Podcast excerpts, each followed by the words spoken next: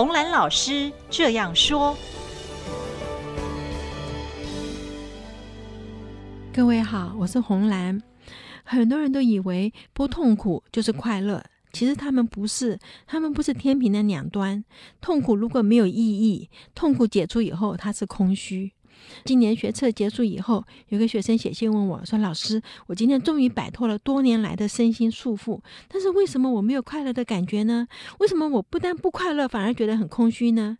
这是一个很好的问题啊，因为解除痛苦不等于得到快乐，这是个很重要的观念。解除痛苦不等于得到快乐，很多人都以为不痛苦就快乐了，对不对？其实错的哈，他们不是天平的两端。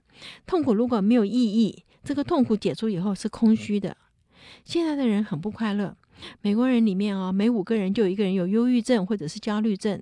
按照我们台湾忧郁症的防治协会的调查，台湾有两百二十万人有忧郁症的倾向耶。两百二十万的人有忧郁症的倾向。其实，忧郁症的就医率啊，在七年之内增加了十倍。它耗费了很大量的社会的资源。你更不要讲说，忧郁的人不会有创造力，对不对？呃，创造力是个无价的大脑的资源嘛。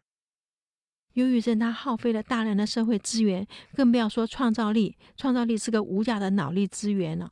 过去我们一直都从解除痛苦着手，学生不快乐就改制度，废联考，免试升学，从减轻压力来使学生快乐。可是现在大学课业压力已经少到只要考进来几乎都可以毕业了，为什么学生还是不快乐呢？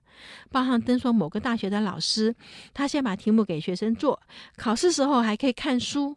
就是这样子，还有学生懒得抄交白卷，使老师要给他分数也不能，所以没有压力到这种地步的时候，为什么学生还不快乐？是我们究竟少做了些什么呢？有人认为这是教育的重心放得不对，不应该只注重负面的条件的去除，应该是要建立正向的情绪的建立。野草妨碍玫瑰的生长，可是你只有拔掉野草，你不能够使玫瑰长得好，你还要浇水，还要施肥，对不对？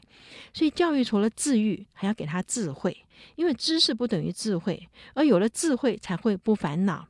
我们要教孩子，人生本来就没有一帆风顺的事。碰到挫折的时候，不要逃避。你越不敢面对，它就挫折变得更大。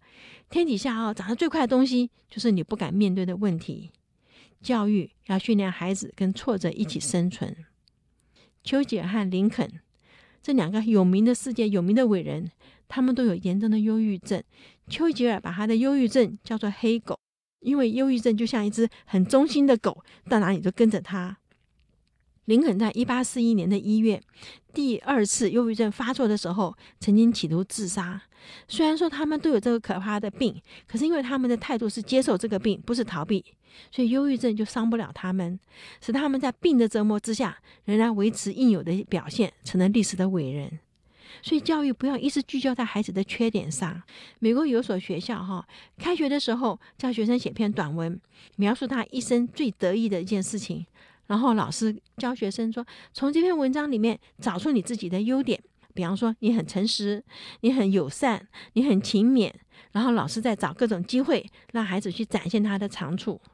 结果呢，长处就产生了自信，有了自信就交到朋友了，正向的人际关系多了，孩子就快乐了。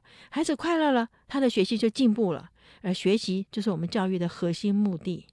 所以这个做法是在于说，这样子长大的孩子遇到挫折的时候，他的回弹力比较高，他比较不容易得到忧郁症，因为他们知道自己有长处，敢去做自己擅长的事情，找到自己人生的意义。我觉得最重要的是，他们知道自己是谁。所以人应该被未来所吸引，而不是被过去所驱迫。改变心态并不花钱，可是我们会快乐很多。